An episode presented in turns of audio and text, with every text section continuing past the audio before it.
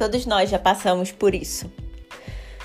Nossa fase de adolescente, a gente quer juntar dinheiro, a gente depende da nossa mesada para conquistar alguma coisa.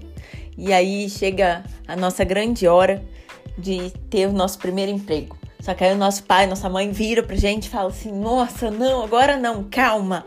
Calma e estuda. Estuda enquanto o papai e a mamãe estão aqui, né?" Só que a gente quer a nossa independência financeira o mais rápido possível. E isso acontece também quando a gente se torna um adulto.